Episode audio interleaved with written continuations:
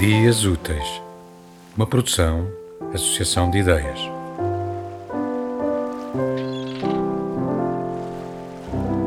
Percebendo que Ulisses iria escapar aos ataques das sereias, convoquei Sila e Caríbdes, monstros terríveis, protetores daquelas paragens.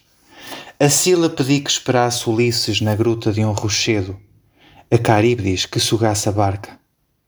Com a vossa ajuda, as leis do Deus Homem nunca chegarão ao meu reino, disse eu. Precisamos da vossa proteção. Sila atirou seis marinheiros ao mar, com o seu corpo monstruoso formado por cães e serpentes, devorando-os. E Caribdis criou um remoinho nas águas para afundar a embarcação.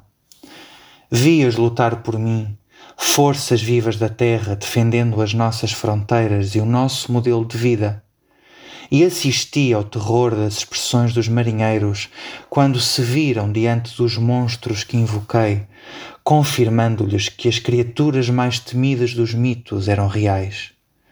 Valeu-lhes o engenho em navegar, proteção contra a minha fúria. Não chegaram a naufragar. Como Ulisses escapou com os seus companheiros, pouco a pouco foram se aproximando do meu território. Em vão, Enviei mais tempestades e monstros e avisos para os afugentar. Ordenei que o mar se abrisse sob os seus pés, e o mar abriu-se. Ordenei que os ventos soprassem na direção contrária, e os ventos sopraram. Ordenei que a chuva não lhes desse descanso por dias e noites sem fim, e a chuva não lhes deu descanso. Fustiguei-os, cansei-os, fi-los perder-se quase até ao ponto de conhecerem a loucura. E vi como o Senhor dos Mares também os fustigou com a fúria terrível das águas. Ainda assim, resistiram, até eu deixar de conseguir ver a barca em que navegavam. Foi como se tivessem sido cobertos por um véu com o poder de os tornar invisíveis. No momento vi a barca e no momento seguinte já não estava lá. Procurei entre as ondas, procurei nas ilhas mais próximas e não encontrei nenhum rasto. Procurei no fundo do mar, não tivessem eles naufragado, mas nada, nem um sinal. Também procurei no céu, entre as nuvens e os pássaros, na hipótese pouco verosímil de lhes terem nascido asas, mas não. E então compreendi que alguém os ajudava, ocultando-os para os proteger. Eram os seus deuses guardiões. Movida pela ânsia de os impedir de chegar às minhas terras, acabara por ser imprudente com tantas investidas contra Ulisses e os seus homens. Os deuses celestiais deviam ter desconfiado das intempéries e dos sucessivos ataques. Deviam ter descoberto a minha presença. E para proteger o seu enviado, ocultaram-no, evitando entrar em confronto direto comigo. Não era apenas eu a querer evitar uma guerra entre deuses, afinal. Também eles sabiam dos perigos.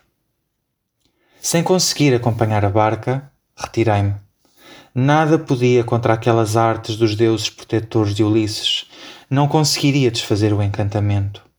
A barca seguia viagem sem que eu pudesse saber qual o seu paradeiro, embora pudesse adivinhar que já estaria mais próxima do meu reino, com certeza.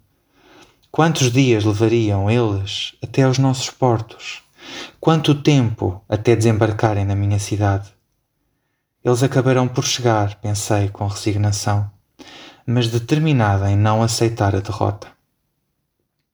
Em poucos dias deveriam chegar ao meu reino, e mesmo assim eu ainda não desistira. Não podia inverter as artes celestiais da ocultação, mas podia servir-me do mesmo trunfo ainda faria uma última tentativa para os deter. Se não conseguira desviá-los do caminho até mim, iria ocultar a terra que procuravam e jamais a encontrariam. Como soberana, além de ter o poder, tinha direito de o fazer. Assim, com as minhas palavras de bruxa e o meu poder de senhora da terra, invoquei um véu de nevoeiro para velar o meu reino aos olhos dos invasores. E a densa cortina branca tornou tudo invisível.